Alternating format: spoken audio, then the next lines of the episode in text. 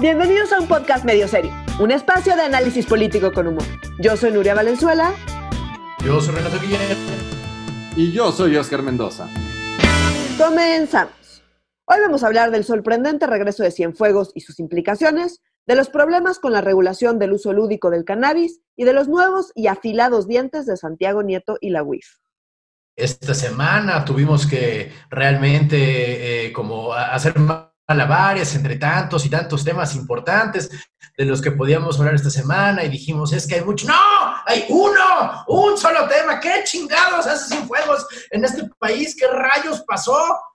Pues la historia de la impunidad que tanto Andrés Manuel Lucha pues pidió que nos regresaran a Cienfuegos y que pues tal vez aquí lo investigamos, ¿no? Porque ella le dijo a su, a su amiguito de la Fiscalía Autónoma este, pues, ¿no? Este, y para que no quede impune, o sea, como todos tranquilos, vamos a chupar tranquilos, ¿no? O sea, como lo estoy caricaturizando, Nuria, pero yo estoy un poco en shock, güey, o sea, como no, no puedo negar así. Yo creo que todos, está, es muy impresionante lo que pasó, o sea, sí, sí, es muy impresionante, ¿no? No, no sé cómo vas a empezar. La historia México-Estados Unidos o Estados Unidos con el pinche mundo, no recuerdo un solo caso donde un país haga decirle al, sistema de justicia gringo, decirles como, ay, desistimos de los cargos, ahí le regresamos a su personita, ¿no? Sí, ahora, eso suena como que México doblegó a Estados Unidos y no, no, no creo que haya sido. Así lo están vendiendo, obviamente, la oposición allá y acá les está vendiendo como win y demás. No, no, no me queda claro que haya sido tan, tan, tan así, pero de que fue impresionante, fue impresionante, nadie lo veía venir. No está vendiendo como un win. Nadie. Nadie lo está vendiendo como un win, o sea, como o sea, como si alguien se cree la historia, aunque sea no, Un win, win, no, o sea, desde la perspectiva de la oposición, como para, como para frenarse a, ¿no? al gobierno de Trump. No, a ver, no, aquí estoy tonto. Este, puedes ahondar porque sí, la oposición, la oposición, no, no, como un win para, o, sea, para efectos políticos, pues, no, no, no, no, no como algo deseable, no como algo deseable. Explica, por qué para efectos políticos pues ¿por qué no explicamos todo mejor desde el principio y así va a quedar mucho más desde el principio. Tratemos de darle un poco de certeza a esta pesadilla de... Ya ves que cuando tienes fiebre, tienes sueños como particularmente extraños, como que esto sí parece uno de esos sueños de, de fiebre, muchachos. Cuéntenos, por favor. A ver, pues recordemos que el 15 de octubre detuvieron a Salvador Cienfuegos con su familia en el aeropuerto de Los Ángeles. Fue un escándalo porque resulta que eh, el gobierno mexicano no tenía idea de nada. Y se supone que la investigación contra Cienfuegos ya llevaba, eh, desde el año anterior, eh, había iniciado, ya llevaba no sé cuánto tiempo, y eh, el gobierno de Estados Unidos no le dijo nada al gobierno de México sobre pues, que estaban llevando a cabo esta investigación y que había una orden de aprehensión en contra de Salvador Cienfuegos. Nada más para decir quién es, porque creo, eso no lo hemos dicho, es el, es el exsecretario del El exsecretario de la, de la defensa, no, no, Marina no, Marina es otro. De la defensa. de Peña Nieto, de Peña Nieto. De Peña Nieto, de 2002 al 17, este, es el exsecretario de la Defensa Nacional. Entonces, eh, tuvimos todo un capítulo hablando de esto. Lo que pasa es que eh, en ese creo que Oscar no estuvo, ¿verdad? Eh, fue exacto, eh, pero, pero también hay que recordar, digo, nada más para poner todos los puntos sobre las IES, que Ayotzinapa pasó durante su. Sí, exacto. O sea, entonces una de las, como una de las grandes eh, como nubes que tiene encima es justamente Ayotzinapa. Entonces, bueno, ¿qué pasó? El gobierno de López Obrador salió a decir que, pues, que, que, qué onda, que no les habían avisado y que, pues, que qué pasó con la colaboración, ¿no? Hasta ahí va todo, desde que cuando grabamos el episodio en su momento en la detención, que fue hace más de un mes, eh, del general Cienfuegos, dijimos que había como algunos elementos que a los expertos en materia de seguridad les, les parecían un poco extraños, ¿no? Y que pues no había claridad sobre qué tan sólido era el caso, como que uno pensaría que sí, pero como que había algunas cosas que hacían sospechar y en ese estatus seguía y estábamos esperando a que pues, sucediera algo. Ya habían pasado a Cienfuegos a Nueva York y estábamos como esperando a que avanzara el caso. Y de repente sale esta semana una declaración conjunta diciendo que, eh, que van a desestimar los casos, eh, lo, le, van a desestimar, el, van, a pedir, van a pedir que se desestimen los cargos para que Cienfuegos sea procesado en México. Ahora, cosas importantes. Cuando detienen a Cienfuegos en Estados Unidos, en México, eh, nos enteramos que la Fiscalía de México no tenía absolutamente ningún indicio de que hubiera necesidad siquiera de estar investigando a Cienfuegos. O sea, no había ninguna carpeta de investigación en su contra. Entonces, ¿qué fue lo que pasó? Lo que pasó, y antes que cualquier otra elucubración, porque va a haber muchas elucubraciones, porque realmente hay poca información, o sea, lo que sí podemos decir es que Marcelo Ebrard, al menos a mí, me tiene muy sorprendida con su enorme habilidad política. Si a mí me hubiera dicho él, mi plan es que Estados Unidos desestime los cargos, yo me hubiera dicho, está, está, muy, pero muy pendejo. Y no, claro. lo logró, hizo algo que no tiene precedentes y es impresionante. Ahora, eh, en, Marcelo Ebrard nos cuenta que lo que pasó fue que él mandó a llamar al embajador de Estados Unidos en México y le dijo que pues, eh, eh, el gobierno de México estaba bastante molesto con que no les hubieran informado nada.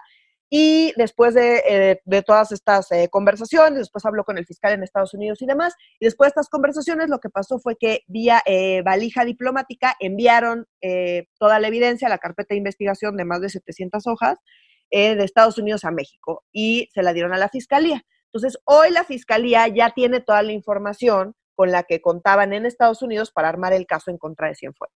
Entonces, eso es algo importante. o sea, les pasaron las pruebas los gringos a los mexicanos. Le pasaron la carpeta de investigación la pasaron de allá para acá. Entonces es importante aclarar eso, que hoy la Fiscalía tiene toda la información de esa carpeta de investigación que estaba en Estados Unidos y de la cual México no tenía idea. Entonces Marcelo se movió y eso fue lo que sucedió y esa carpeta ya la tiene, la tiene la Fiscalía, ¿no? ¿Cuáles eran los cargos?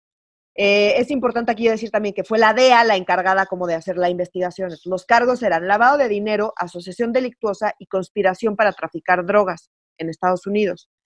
Entonces, como uno de los argumentos era como, pues esos crímenes sucedieron en México, el señor estaba en México, pues le toca a México investigar eso. Eso es lo que están diciendo, pero pues eso no tiene sentido porque si no cualquier narcotraficante mexicano pues sería el mismo argumento. ¿Y desde cuándo importa dónde cometió el crimen este güey? O sea, y, en especial para Estados Unidos, ¿no? claro. O sea, porque además parte, parte de la, de la denuncia era como sí, en México, pero que además ayudó a facilitar como el tráfico de drogas, o sea, como con la ayuda que hizo en México, pues logró llegar a la frontera. Exacto, entonces, eh, pues eso, eh, como que ese argumento pues, no es muy sólido que digamos, pero ellos se están manteniendo con ese argumento y están diciendo, bueno, no es que la colaboración México-Estados Unidos es muy importante y entonces decidimos priorizar esa colaboración y la relación bilateral México-Estados Unidos eh, por encima de pues, el juicio en contra de Cienfuegos. Lo cual eh, implicaría que la carta que jugó Marcelo es o nos dan a Cienfuegos o se acaba la colaboración, ¿cierto? Pues es la implicación, digamos. Pues ciertamente eh, debe ese haber sido uno de los elementos de negociación. Ahora, que México pueda doblegar a Estados Unidos así, pues tampoco está tan fácil. Entonces yo pues más bien creo que debe haber ahí muchos elementos o algunos elementos muy importantes que no estamos viendo y que pues sí van a ser motivo de claro. Eh, para que Marcelo haya logrado que le regresen. Es como, ah, no, pues siempre te lo regreso. Entonces ahora empiezan las, eso es todo lo que sabemos. Y ya pues empiezan las elucubraciones. Entonces, pues una elucubración importante con la que yo coincido, si tuviera que apostar, insisto, porque no sabemos, si tuviera que apostar, apostaría, porque el caso efectivamente no estaba muy bien armado. ¿Por qué la fiscalía habría de soltar en Estados Unidos un caso que estaba bien armado? En contra, además, o sea, como que además podría ser como un caso emblemático, con un funcionario de muy alto nivel, con una investigación bien armada, o sea, como que ¿por qué habrían de soltar eso? Eh, si estuviera bien armado. Si estuviera bien armado, pues, pues yo siento que no, no, lo, no, lo, no lo habrían soltado. No creo que la amenaza de México de pues vamos a dejar de cooperar sea suficiente o amenaza, pero este, eso es lo que yo creo. Yo no creo que sea suficiente amenaza como para que Estados Unidos diga, ay, sí, sí, perdón, perdón, ahí te va de regreso. Pues de cuándo acá Estados Unidos adopta esa actitud? Pues desde nunca. O sea, no, hay algo ahí más que no estamos viendo. Yo coincido que hay algo más que no estamos viendo, pero a diferencia de ti, o sea, como yo no me compro tanto que la, la, la, acusación no esté tan bien armada, o sea, porque sí puede ser que toda la información vino de la DEA, pero recordemos que aunque la DEA sí tenga como pues muchos precedentes de que no hace las cosas ni de manera tan legal o este, viola un montonal de, del debido proceso con tal de obtener la acusación o hasta se inventa cosas, pues hay una parte que recordemos a qué corte entró en Estados Unidos. O sea, como si entró a la misma corte en Nueva York, que es la que está eh, juzgando todo el, caso de García Luna, la misma del Chapo, o sea, como si hay un tema de una corte y de, este, de un circuito bastante prestigioso y que sí pasa que eh, puedes tener como elementos y pruebas suficientes, eso se le tiene que presentar al juez y el juez decide como pues, si sí se puede iniciar el, el, juicio o, no, o, no, se puede iniciar el juicio. Entonces, yo creo que no estoy tan seguro que no había elementos suficientes, pero sí creo que el tema del ejército, la amenaza del ejército es suficientemente grande. Creo que eso nunca había sucedido como en el caso en el caso mexicano y lo que tenemos nosotros de experiencia, recordemos un poquito más como la historia de cooperación México-Estados Unidos en los 70s, 80s y 90s, que era una historia muy agridulce de, ah, ya nos agarraron, este, y ya la DEA se metió de manera encubierta y sin autorización, y de odio Estados Unidos, pero a la vez sí cooperamos públicamente, este, este, tras bambalinas, o sea, como, una historia como, pues, hacia afuera nos odiamos, eh, en especial es el discurso del gobierno mexicano previo al Tratado de Libre Comercio, este, obviamente antes de 1994, pero tras bambalina te paso toda la información que quieras. Ahora lo que yo sí creo es que sí creo que hubo un, pues, un desmadrote dentro del ejército y que el ejército te diga, ah, yo te chingo esa relación, yo sí creo que tiene muy creíble. ¿Por qué? Porque Estados Unidos necesita un chingo del ejército para las labores de seguridad que se hacen en México.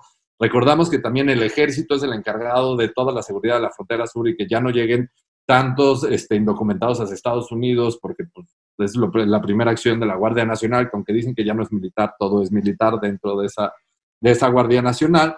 Y segundo, el lado mexicano, todo depende del ejército. O sea, el ejército te construye infraestructura, se encarga de la seguridad, este, se encarga también de todos los desastres naturales. O sea, como la relevancia del ejército en el proyecto de nación que, que hoy vive México, no creo que es importante, es importantísima. Y si te están diciendo ni madre, pues sí creo que hay un tema de relevancia suficiente y estoy de acuerdo que creo que había más cosas, pero yo no estoy tan de acuerdo que la acusación tal vez no estaba tan bien armada como, yo sí siento que hubo otros elementos de negociación, pero que la amenaza por sí misma creo que sí llegó a ser lo suficientemente creíble para ambos lados y que Andrés Manuel no la podría detener por cómo funciona el ejército. Creo que en, eso sí creo que hay una parte que hay, que hay verdad. Ya, o sea, pero tú estás diciendo entonces que el ejército directamente fue el que amenazó a Estados Unidos. Sí, o sea, que la amenaza del ejército descontrolado. entiendo el punto, pero creo que, o sea, pero no coincido.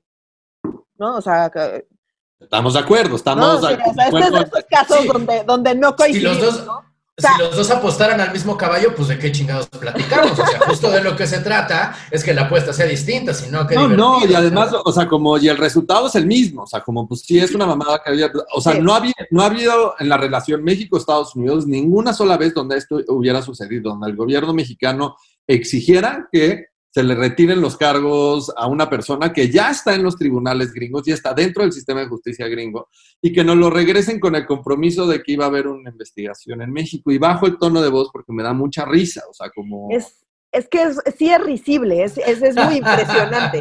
Entonces, pero a ver, me regreso yo un poquito. O sea, en lo que coincido plenamente es que el ejército es pieza clave, absolutamente fundamental para Andrés Manuel López Obrador y su gobierno no para Estados Unidos, o sea, no, estoy diciendo que hay una cooperación con el ejército, sabemos que el gobierno de Estados Unidos cooperaba más con la Marina que con el ejército, había cosas que le soltaba la Marina pero no al ejército, en fin, o sea, como que ahí hay varios matices que no me queda tan claro que el ejército tenga tanta fuerza sobre el gobierno de Estados Unidos como para que ahí desestimen los cargos así de un día para el otro. Entonces, como que en ese sentido es donde siento que no es suficiente presión como para lograr eso, pero bueno, ahí los dos coincidimos en que eh, hay algo más, ¿no?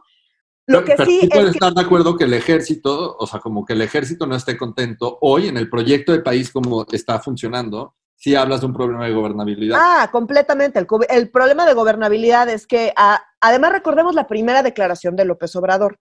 Cuando detienen a Cienfuegos, la primera declaración de López Obrador fue algo así como de, ay, pues esto nada más demuestra los narcogobiernos anteriores y todo mal, pero pues ya con esto ya cambió. Y pues obviamente llegó el ejército con Andrés Manuel a decirle, a ver, a ver, vente para acá, porque pues esto no funciona así, chavo. No puedes andar diciendo eso, porque el ejército de Peña es el mismo ejército que es ahorita y fue el mismo ejército de, Calderón, porque como explicábamos justo en el episodio donde hablamos eh, de la detención de Cienfuegos, eh, el ejército tiene una lógica muy distinta, es una carrera militar donde va subiendo y, y, te van ascendiendo y va subiendo de escalafón con el tiempo, después de un montón de procesos. Entonces no puedes como solo quitar gente y poner gente así como a contentillo como cualquier otra dependencia, sino que son cuerpos que tardan mucho tiempo en formarse y que pues es una, es una corporación completa, digamos, no puedes como quitar ahí dos, tres y ya lo limpiaste, sino que pues todo funciona con una lógica, es muy lento, son ascensos muy lentos, entonces eh, eh, es un animal muy, muy, muy distinto a cualquier otro. Entonces, pues, o sea, como salieron varios análisis, que eso me pareció muy interesante, justo a raíz de la detención de Cienfuegos, de cuántos generales hoy en el ejército, o sea, como de altos mandos del ejército, pues llegaron ahí por alianzas con Cienfuegos, porque es un poquito como funciona, porque recordemos que 2000, 2002 a 2017, a 2017, 18, pues sí estuvo al frente, güey, o sea, como fue el secretario de la Defensa Nacional, y pues con muchísima y con total y absoluta verticalidad como es el ejército en México y en todo el mundo, o sea, como... así funcionan los ejércitos, no, o sea, esto que estoy describiendo no es del ejército mexicano, así funciona el ejército en todos lados. Y lo que, lo que decían los números era bien interesante, o sea, que más del 80% de los mandos altos que hoy están en el, mismo, en el mismo ejército y que se mantienen y que hoy, o sea, como tienen responsabilidades distintas, llegaron en alianzas con Cienfuegos. Por supuesto, es la única manera, porque es una, es una institución muy jerárquica, que te tienen que ir ascendiendo, que tienes que ir haciendo alianzas para que te asciendan, y es un tema, así funcionan las corporaciones. Entonces, bueno, llegó al ejército muy evidentemente habló con AMLO, porque AMLO al día siguiente salió a decir, no, no, no, no, pues aquí el debido proceso y pues vamos viendo y pues ya como que... Me avisaron, esto sí es Y me avisaron, exacto, está súper grave, porque entonces ya cambiaron la narrativa de narcoestado a, a mí no me avisaron y está muy mal que no me avisen, oigan, está muy mal y no hay que andar este pobre señor que lo andan acusando y pues lo primero que suceda todo y luego ya vamos viendo. Entonces como que cambió la narrativa, se ve que después de un jalón de orejas fuerte el ejército. Entonces, a ver, eh, AMLO necesita el ejército, AMLO necesita el ejército sin duda alguna. El caso de Cienfuegos estaba poniendo en jaque al ejército y el ejército estaba colgado de la lámpara, sin duda alguna. Marcelo Ebrard le salvó el pellejo a López Obrador y al ejército, sin duda alguna. O sea, entonces ahora, y además, él lo manejó como, esto fue como, estuvo súper mal, no nos avisaron, o sea, eh, nosotros nos tenemos que hacer cargo porque es nuestro problema. ¿Se acuerdan también que una de las críticas era, pues ahora resulta que la justicia de, México se hace en Estados Unidos, que era la crítica, ¿no? Entonces, pues al Chapo nada más allá lo pudieron juzgar y ahora con lo de Cienfuegos y lo, ¿no? Entonces, García Luna y todo sucede en Estados Unidos y en México nada. Y esa era como la crítica. Entonces ahora es el discurso de, pues no, ya México lo va a juzgar. Ahora, México lo va a juzgar con qué? Con una carpeta de investigación armada por la DEA, que como bien decía Oscar, pues sus pruebas luego pues no van a cumplir con el debido proceso que requieren las instituciones eh, de justicia mexicanas, entonces muy probablemente pues muchas de esas cosas que estén en esa carpeta no vayan a servir. Y ese, ¿sabes de quién es bronca? No es bronca de Marcelo, esa es bronca del fiscal.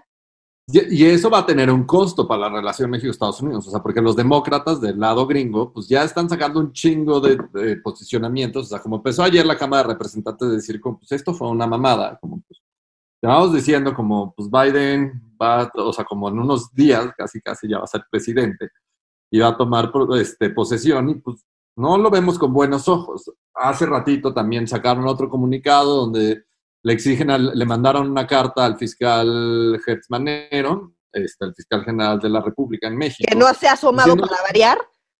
Sí, no, pero ya le mandaron la carta. Qué raro, ¿dónde trabaja ese señor que no tiene años que no lo veo? Pues para AMLO, no sabían, este, no, no, no se enteraron. este, ya, le, ya le mandaron una carta donde pues, le exigieron que pues sí sería un gravísimo error en la relación México-Estados Unidos si no, no es juzgado el general Cienfuegos y que confían en la fiscalía, o sea, como que ya también le bajaron un poquito de huevos.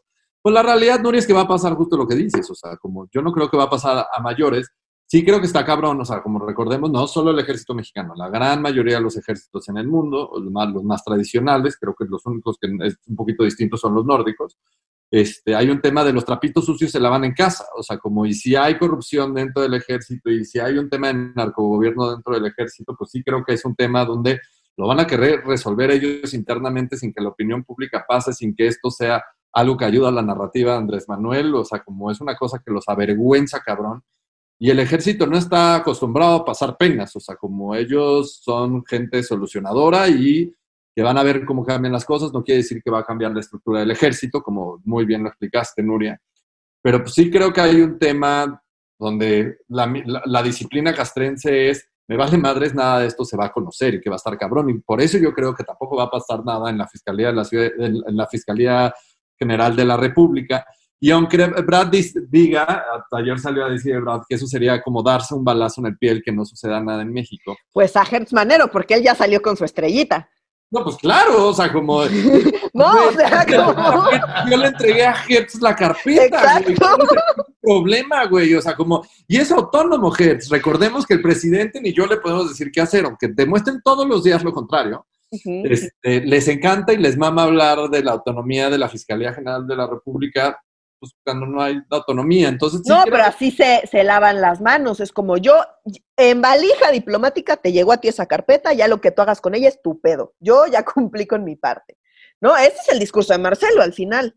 Estoy de acuerdo, o sea, como y el costo político que esto puede tener, y, y, también, o sea, como recalco en lo que estoy completamente de acuerdo contigo, Nuria, o sea, como que se negoció también en oscurito, o sea, como para que esto sucediera, esa es la pregunta. O sea, como hay cosas más grandes en juego más allá que la gobernabilidad de México. O sea, yo sí creo que la, o sea, como la gobernabilidad de México es sumamente importante, es sumamente importante para el gobierno gringo, sea, sea Trump o sea Biden, o sea, como para ser muy claros, o sea, creo que, o sea, estos dos personajes antagónicos, güey, como que les parece fundamental que México tenga gobernabilidad, pero ¿qué más, qué más hubo detrás de esto, no? Entonces, sí creo que eso va a ser pues no sé si nos enteraremos algún día, pero...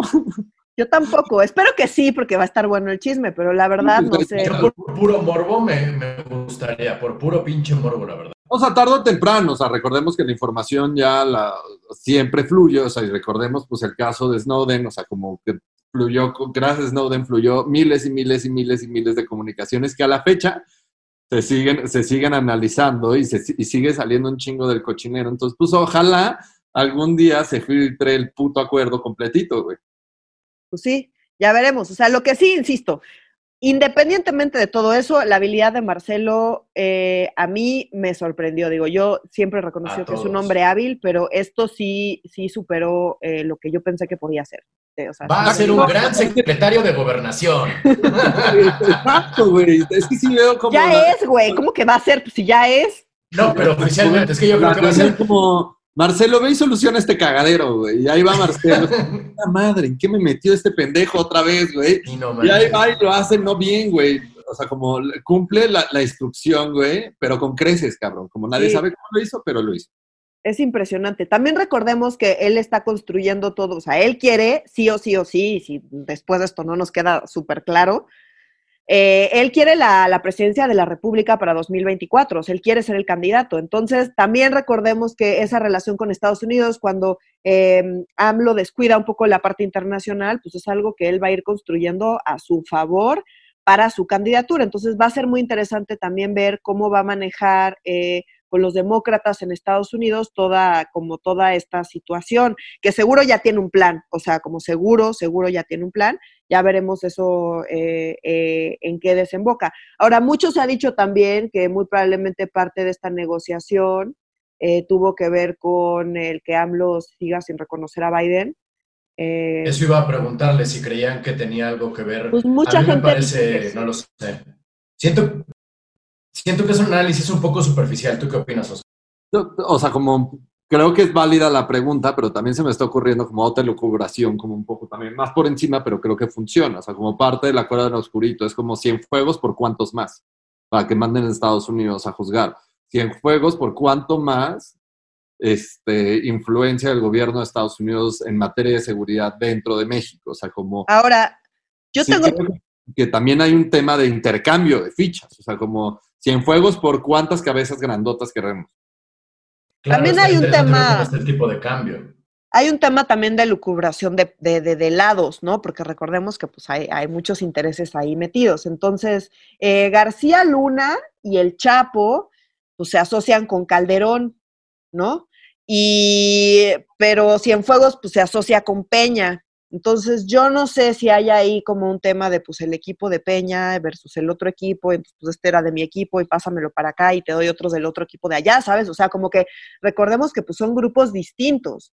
Eh, muchos se entremezclan y hay ahí muchas alianzas y demás, pero también puede tener que ver con eso, o sea, como con intereses ahí cruzados, que pues no me toques estos, pero sí te doy estos de acá y cuídame estos de acá, pero por versus otros allá, o sea, un poco lo que decía Oscar, también puede ser que vaya por ahí. Vete tú a saber quién sabe qué cochineros traigan ahí eh, en sus negociaciones. Sí, no, y esto es pura elucubración, o sea, ahora sí que la opinión de nosotros y el, eh, tiene tanto peso como el de cualquier, como dicen en la televisión clásica, pero usted, querido público, tiene la mejor opinión. Y no es cierto, o sea, si el público tuviera la mejor opinión, pues no estaría viendo un programa de gente especializada discutiendo al respecto de lo que sea que esté discutiendo, carajo, ¿sabes? O sea, pero... o sea, como y otra cosa que a mí me preocupa un montón, Renato, o sea, yo sé que Pocas veces hacemos análisis de este tipo donde eh, escupimos argumentos sobre argumentos sobre argumentos. Ahora sí, querido ya va a quedar en usted y, será su responsabilidad dar su opinión a partir de todas estas elucubraciones, porque es lo que tenemos, claro. la información disponible y aunque conozcamos el cómo funciona la política, pues muchas, en esto son muchas teorías y podemos teorizar mucho, y más porque es el pinche ejército. Y otro comentario que yo quisiera hacer es como o sea, también sí deja muy mal parado el ejército mexicano, o sea, como si es solamente la teoría del ejército mexicano metiendo un chingo de presión para que regresen a Cienfuegos.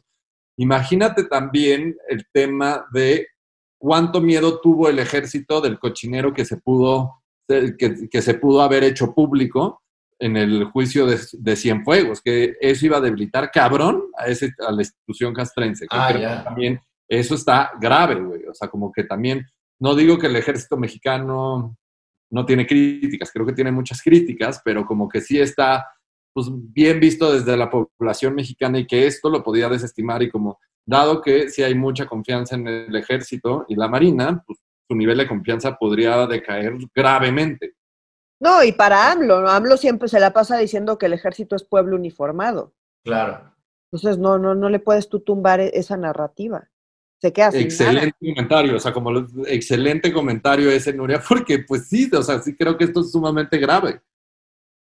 Ya, a mí me parece también un problema muy grande que el ejército tenga tanta confianza, digamos, dentro de la opinión pública. Pero en fin, esas son filias y fobias de cada uno de nosotros. Oigan, mientras estamos grabando esto, eh, se está discutiendo en diputados, no, en senadores, eh, la legalización, más bien el uso lúdico de la cannabis. Y como siempre, el tema es en realidad mucho más complejo de lo que nos hacen creer los titulares, ¿cierto? O sea, esto no significa que ya voy a poder salir a la calle fumando un, toque, o sea, lo hago pues, pero digo, eh, con la conciencia tranquila, quiero decir, o sea, sí, Yo creía que ibas a decir como, y en otras noticias en este momento me estoy dando un toque viendo la discusión de cómo aprueban los toques o no aprueban los toques. No, señor, yo nunca me doy toques trabajando, soy un profesional, lo hago antes de trabajar. Entonces, yo, ya llego tocado, güey. Pues a ver, ¿en, qué va esta cosa? Sí, no, o sea, eso de que ya vas a poder ahí salir a, fumar abiertamente, no, no, no es lo que está sucediendo. No, pues, bueno, en la parte de la ciudad donde yo vivo, este, tácitamente está legalizado desde hace, pero bueno, o sea, eso es otra cosa.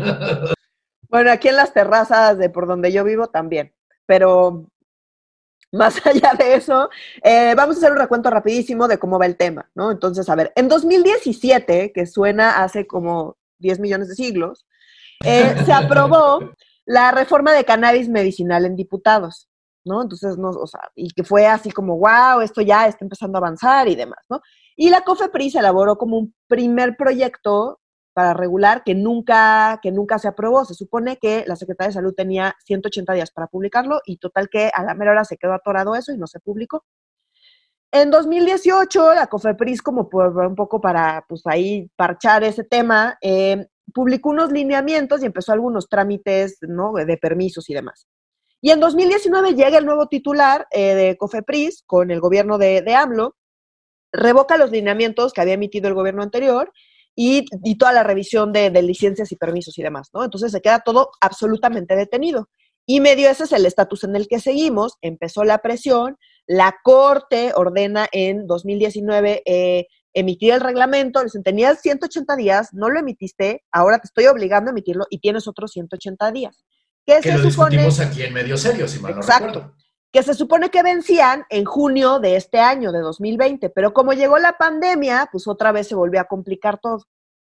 Entonces, ¿qué pasó? Pues eh, la Secretaría de Salud acaba de presentar un proyecto ante la Comisión Nacional de Mejora Regulatoria y pues ahí, ahí va eso avanzando. Y las Comisiones Unidas de Justicia, Salud y Estudios Legislativos en el Senado eh, discutieron un proyecto eh, para la, justo para la regulación de cannabis, ¿no? Que eso es lo que se va a subir a pleno eh, y se va a discutir. ¿Cuáles son los problemas con el dictamen? Bueno, pues la sociedad civil lleva mucho tiempo hablando de este tema y teniendo ciertas, ciertas peticiones sobre las cosas que se han propuesto. ¿Por qué? Porque la propuesta tiene una regulación muy estricta eh, que, que provoca ciertas cosas que no son tan deseables. Entonces, digamos, la cosa más sonada es que no se está eliminando el delito de posesión simple. Si, si tener más de, creo que ahí, Oscar, tener la que son 200 gramos, Sí, o sea, de 28, si tienes eh, en tu posesión para consumo personal entre 28 y 200 gramos, ya es ilegal y ahí se te debe aplicar como una multa a través del juzgado cívico. O sea, pero es todavía ley de la cultura cívica. Pero si tienes más de 200 gramos, eso ya implica eh, que se te tiene que perseguir penalmente. Y también sí, ya por narcomenudeo, este, posesión de estupefacientes, o hay un montón ahí de, de, tipificaciones en el Código Penal. Pero también es importante que si tienes más de 28 gramos, o sea, una onza, este, combinado con otros estupefacientes, con los límites que establece la conclusión de la Constitución, creo que, por ejemplo, de cocaína, creo que es un gramo, es, es un gramaje así estúpidamente pequeño, en automático se, puede, se va a considerar penal, o sea, como... Pues, Te meten a la cárcel, pues y sigue toda la penalización, que es un poco el, argumento, ¿no? Exacto. Entonces, ¿cuál es el problema? El problema está en que uno, te estás yendo en contra de los consumidores y de, la, y de los eh, pues, narcomenudistas, digamos, que de pues, los pequeños productores. O de los pequeños productores que no son el problema, ¿no? O sea, recordemos que la guerra contra las drogas es esta idea que hay que combatir las drogas que ha provocado muchísimas cosas que que nos están generando problemas. Entonces es un poco el movimiento para eh, despenalizar y desregular, es decir, vamos a regular para que esto sea legal y dejemos de perseguir a los consumidores y vayámonos a realmente a, pegarle a las grandes, a la delincuencia organizada y a las grandes redes de delincuencia organizada que son negocio porque pues al final es un, es un mercado ilegal. Entonces, legalicemos el mercado, regulemos el mercado, peguémosle a la delincuencia organizada y dejemos de estar pensando en andar metiendo a la cárcel al pachequín. Bueno, pues eh, digamos Pero las reglas lo hacen imposible, Nuria. Las reglas lo hacen imposible y esta regulación no está mejorando esa parte. Sigue siendo delito la posesión simple. Sigue persiguiendo al pachequín y al narcomenudista.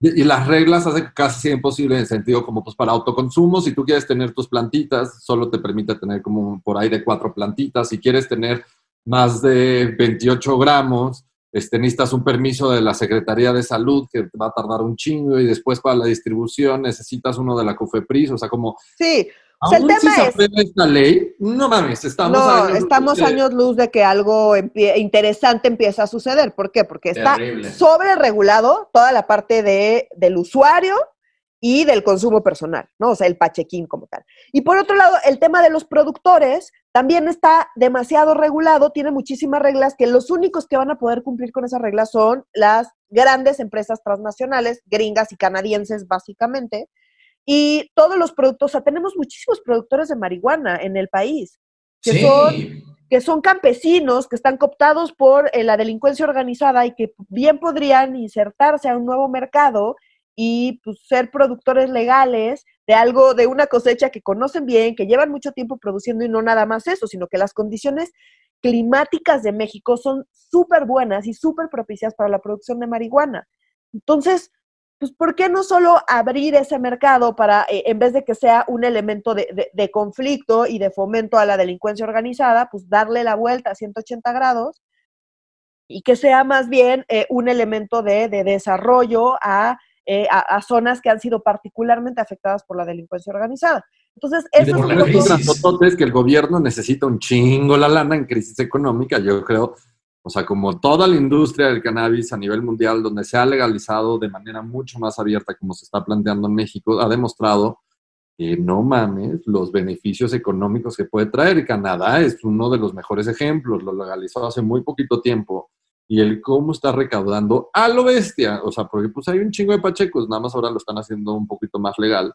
Es impresionante. Estados de, la Unión Americana también, o sea, que tienen un superávit en, materia de recaudación gracias a, la recaudación por el tema de impuestos de cannabis. Me refiero en específico al Estado de Colorado, es una locura. Una locura. Cuánto más ha recaudado y que eso se ha podido utilizar ese dinero para otros proyectos no solo relacionados a salud pública, que creo que en época de crisis, pues la verdad creo que esta es una discusión y una tendencia hacia donde se está moviendo el mundo y como que los estudios científicos como que nos llevan a pensar que esto debería ser ya el, nuevo lugar hacia mover. Y si yo estuviera en una posición de gobierno, creo que ahorita estaría buscando, pues tal vez no meter nuevos impuestos a los, a los ya conocidos, sino tenemos todo este problemón del crimen organizado que yo creo que por sí mismo la regulación, no lo resuelve. No, lo resuelve porque creo que el cannabis es el menor de los problemas de la cadena productiva cuando estamos hablando de metanfetaminas o de amapola, o sea, como de ya de las cosas más sintéticas o de drogas duras mucho más fuertes, que sí tienen unas condiciones de mercado bien distintas y que México también es experto en hacer esto por simplemente tener frontera con Estados Unidos. Pero a lo que voy es que sí podrías generar un nuevo impuesto en una crisis económica donde pues a todo el mundo le va a valer madres, o sea, como al empresario grandote le va a valer madres, a FEMSA le va a valer madres, este, a Cemex le va a valer madres, porque no le estás afectando su negocio ni le estás quitando más dinero este, en, en una situación de crisis nacional y de crisis económica que no es solo culpa de este gobierno. Entonces sí creo que podríamos perder una gran oportunidad y como bien dices, Nuria, que creo que es súper importante recalcarlo, o sea, como más allá de la aprobación y que le falta un chingo, este, de que no se está subsanando, o sea, como en los detalles de la misma ley por, sí mismo, para que salgan las secundarias de esto, no mames, nos falta un montonal. No, sí, o sea, las va a tener el control López Gatel y pues, pues, López Gatel si algo nos ha demostrado que es extremadamente conservador y solamente cree en lo que él cree. Entonces, no, pues, no es lo que él cree, en lo que le dice su jefe. Pero él estudió en Madrid, seguro es Pacheco. No, eso no importa, güey, no importa. Pero porque él va a poder consumir su marihuana e importada de Estados Unidos y Canadá. Pero si ahorita tú quieres, o sea, toda la planta que se, que se produce ahorita en México de manera ilegal no va a poder, con esta regulación no vamos a poder hacer nada con ella, va a seguir siendo ilegal. Es, una, locura. como... Es una locura. Es qué, raro que México pierda una oportunidad de oro en materia legislativa, ¿verdad? Mi gente, casi no ocurre Déjate que tenemos... Económica, güey. Déjate. Económica. Económica. O sea, a mí sí me da mucho coraje este tema, la verdad, porque sí. No, no, estoy de acuerdo, Nuria. pero, nada más como para explicar el proceso legislativo. Ahorita salió de comisiones, se está discutiendo en el Pleno del Senado, ahí donde está la banderita y todo el mundo vota y presiona su botoncito. De ahí se va a diputados, en diputados lo mandan a comisiones y ahí después se dictamina en el Pleno. Vamos a ver si en diputados, o sea, como en Senado ya se ve claramente que va a pasar esto, ¿no? Sin ninguna modificación, va a ser súper tardada toda la discusión. Vamos a ver si en diputados no la detienen, en el sentido de la mandan a la congeladora un ratito para bajar como este tema en la opinión pública, en la discusión, y después la vuelven a aprender como fue en Senado, porque en Senado la tuvieron apagada un montonal de meses. Pero otra vez a la congeladora, aquí, no, yo tengo, se puede. Sí. yo tengo, yo creo que de hecho eso es lo que va a suceder y les voy a decir por qué está el tema electoral, ya sé que parezco disco rayado, pero en el norte del país no están nada, nada, nada de acuerdo con el tema de la legalización de la marihuana. Nada. Y electoralmente, pues eso afecta. Entonces, como Morena toma todas las decisiones legislativas y como pues bien decimos ya, o sea, les decía fuera del aire que ya es aburrido porque ya sabemos que se va a subir al pleno, que toda la oposición va a tener 10 millones de reservas. Ya tengo un petiche legislativo aburridísimo, antes no lo era, ¿eh? Van a discutir, no, antes no lo era, estoy de acuerdo, van a discutir 17 horas seguidas y van a rechazar todos los cambios que está proponiendo la oposición y se va a pasar todo igualito a como salió de comisiones. Eso es lo que va a pasar porque eso es lo que pasa con absolutamente todo. Entonces, eh, se va a ir a Senado y eh, a diputados, perdón, y en diputados, eh, si la sacan como deberían sacarla según la Corte, eh, pues les va a afectar electoralmente. Y en el norte del país, recordemos que Morena pues es, de, de, reciente creación y presencia. Entonces, lo último que quieren es un problema eh, en el norte del país en el contexto electoral. Entonces, si la puede Morena meter esa cosa a la congeladora, la va a meter. Nomás que tiene la presión de la Corte de que ya tiene que sacar eh, la regulación porque pues, tenían que sacarla desde 2017 o sacarla rapidísimo este año. La otra lectura, también aceptando como el, comentario que tienes toda la razón del tema electoral, no difiero nada, ya ven como no, este, no difiero nada. La otra es super fast track en diputados para que rápidamente se nos olvide este tema de la opinión pública porque pues, van a posicionar otro millón de temas en electoral. Entonces, entre más lejos esté de la elección, mejor. Yo, lo más alejado después de pasada la elección, que creo que son dos, dos lecturas o factores este, que hay que estar pendientes, pero seguramente veremos que pues, en Senado va a pasar pronto, que eso, pues, o sea, como es un avance para los pachiquitos, pero no creo que para la industria ni para lo, para lo que podría lograr es un avance para la gente que se puede permitir que no sea un problema, ¿cierto? Es decir, para el 99.9% de los consumidores de cannabis en este país nada va a cambiar, pero para el 1% que va a poder, este, el 1% que había podido eh, pagarse un amparo y el 1% que pueda pagar la marihuana cara, para ese sector es para quien son buenas noticias, ¿no? Para el resto es básicamente lo mismo, ¿cierto? Pues sí, o sea, como pues como va a estar tasado, va a tener un montonal de impuestos, pues yo sí creo que el mercado ilegal va a seguir siendo mucho más barato. Es como, es como el tabaco, o sea, como no todo el mundo compra sus, sus, cigarros en el Oxxo pues porque salen bien pinches caros. Si los puedes comprar en Tepito, 5 o 10 baros más baratos. Claro. O sea, como no, no, no pasa por todo un razonamiento de, pues tienen algo agregado, no agregado, pues si hay un tema es caro. Mm. Entonces, pues ahora ¿Qué, quiere decir esto? ¿Que va a desaparecer la droga de las islas del UNAM y que ya nadie se puede proveer? No. tampoco. Primero se acaba la universidad que la droga de las islas de la UNAM, o sea, espérate. Hay una parte un poco ingenua, que creer de la nada que regulas el mercado y ahora va a haber dispensarios y que la gente lo verá a comprar. La gente con un poder adquisitivo medio y alto lo va a poder hacer, pero la gente que compra una, no sé, una onza en 100 pesos, 200 pesos, no sé cuánto cuesta una este, una onza de, de, marihuana, este, o en Tepito, no sé cuánto cuesta la neta. Este, pues no, cuando le van a meter un impuesto enorme, más la renta del dispensario, más todo eso, claro. pues no lo sé. Yo aquí un último paréntesis nada más con lo que decías como de Estados Unidos, es que hay un experimento muy interesante en Oregón que acaba de pasar. Ah, sí. Que va, están despenalizando todas las drogas. Y eso sí le pegaría a la delincuencia organizada, porque ya no les quedaría la trata de personas. Entonces, eh, pues es un experimento, vamos a ver qué pasa, pero hay que mantener ahí, mantenernos pendientes de, de, cómo evoluciona eso, ¿eh? porque pues quizás ya nos dirigimos en unos años. Bueno, nosotros vamos a ser los últimos en llegar, pero Estados Unidos y este, Canadá. Sí, en Portugal también un experimento súper interesante de esto, despenalización de casi todas las drogas, lo mismo en Países Bajos, o sea, como sí, o sea, sí está muy cabrón, o sea, como el, pues no, no solo la despenalización, sino el tema de, se elige no perseguirlo con tal de que la gente tenga, pueda hacer una elección racional sobre el consumo de las drogas y mucho de lo recaudado de los impuestos de las drogas se va para temas más preventivos, o sea, como más allá de decirle a la gente, no, es malo, te vas a ir a la cárcel, es como, déjame darte toda la información para que te trate como un adulto y puedas tomar una decisión racional de si consumir o no consumir drogas, pero no te estoy diciendo de entrada como, todo es, fatal si consumes drogas, que creo que son experimentos que llevan sucediendo mucho tiempo. En Estados Unidos creo que es súper innovador lo que acabas de decir. En Europa son cosas que llevan sucediendo, experimentos desde finales de, los 90 y que apenas están viendo los resultados, ¿eh? que también esto toma varias es un experimento largo, sí.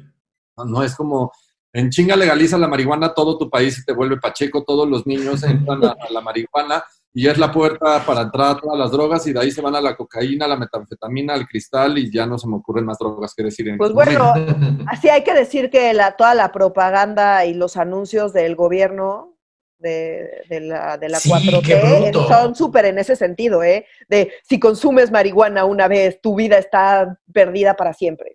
Está cabrón. Los de están, están mucho más moralinos que los de Televisa de hace como 20 o 30 años. Sí, no.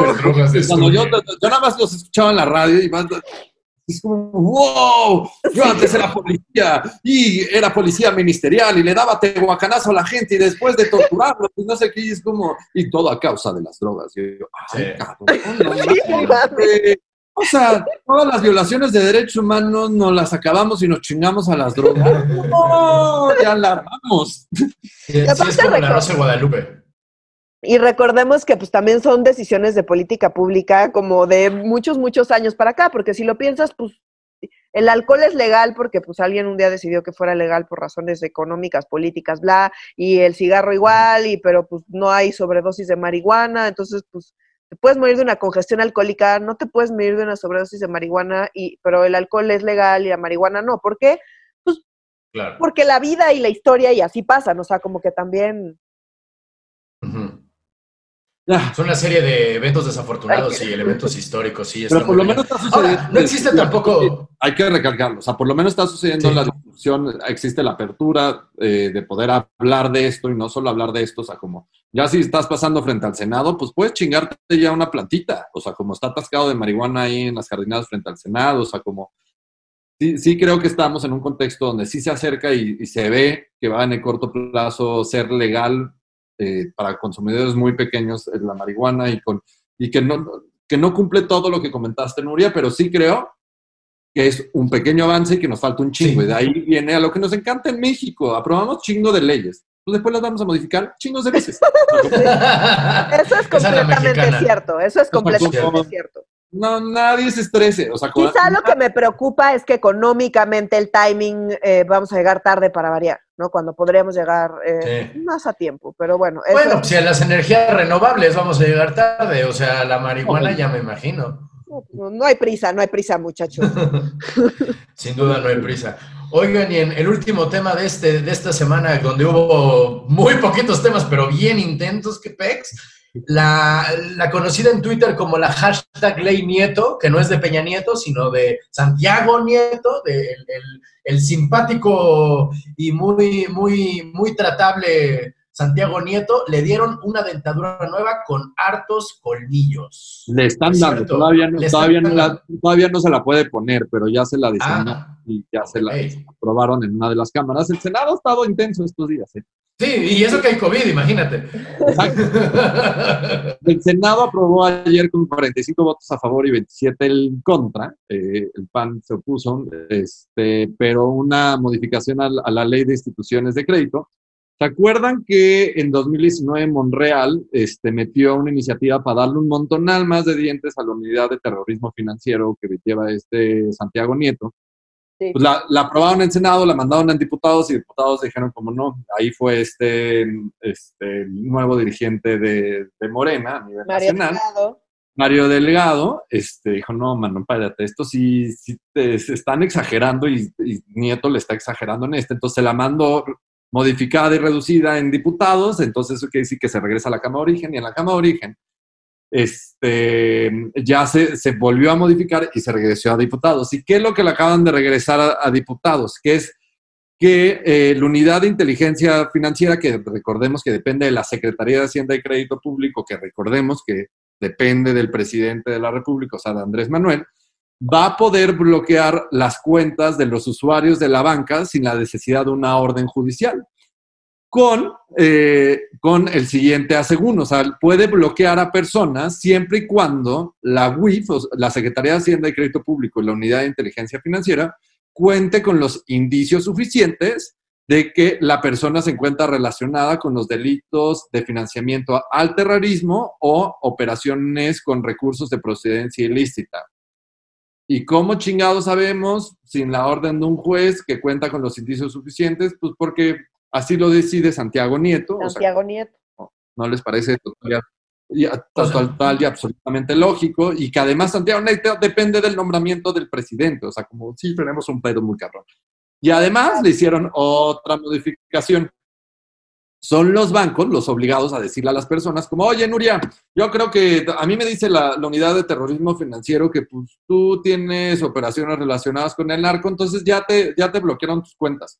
Si tú tienes algún problema con esto, dirígete a la unidad de terrorismo financiero y ahí mete un escrito y ya la unidad de terrorismo financiero te va a responder como, pues mira, sí te las bloqueé y pues me vale porque tengo suficientes indicios y si no te gusta, ve con un juez y entonces te vas a tardar años en desbloquear tus cuentas. No manches. Y no sabemos cuándo es, o sea, qué tan suficiente es suficiente depende de lo como amaneció ese día Santiago Nieto, ¿cierto? Completamente de acuerdo. O sea, como a Pío, el hermano de López Obrador, no le encuentra nada a la unidad de terrorismo financiero, eh, como a muchos otros que los trae entre ceja y ceja Andrés Manuel, pues sí les encuentra un millón de cosas, güey, y suficiente para bloquearle sus cuentas pero ahora va a ser sin orden judicial y que esto a mí me parece gravísimo. Con dientes tumbaron a, un ministro de la corte, imagínate ahora. No manches, o sea, no estamos... ¿Y qué? Y, y, no hay nada que podamos, no es como de que paguen impuestos y ya chingaron muchachos Nel, ¿verdad? O sea, si te quieren chingar, te chingan. Pues mira, como no somos tan ricos, pues no creo que nos chinguen, pero... no, pero somos vulnerables. O sea, me encanta que digas tan, me fascina, pero este, gracias, percepciones, pero no. Este... No, bueno, es que diría pobres, pero sinceramente hay gente mucho No, más no, en absoluto, en absoluto, no, no, no. Pero, por eso hice tanto el hincapié al inicio, o sea, como unidad de inteligencia financiera que depende del secretario de Hacienda Pública, que depende del presidente de la República, o sea, como la Secretaría de Hacienda, de, Hacienda y Crédito Público sí tiene un fin político y la UIF también, o sea, como sí es sumamente importante para perseguir la corrupción y para ver dónde está todo este desmadrito en materia de terrorismo y los recursos de procedencia ilícita, pero eso le sirve a la fiscalía para armar sus casos, ¿no? Y presentar las denuncias. Pero ahora, pues sí se va, ya se, se utilizaba con fin político. Vamos a ver ¿Qué, regalo le acaba aprobando la Cámara de Diputados? Pero pues yo creo que pues esto es lo que es.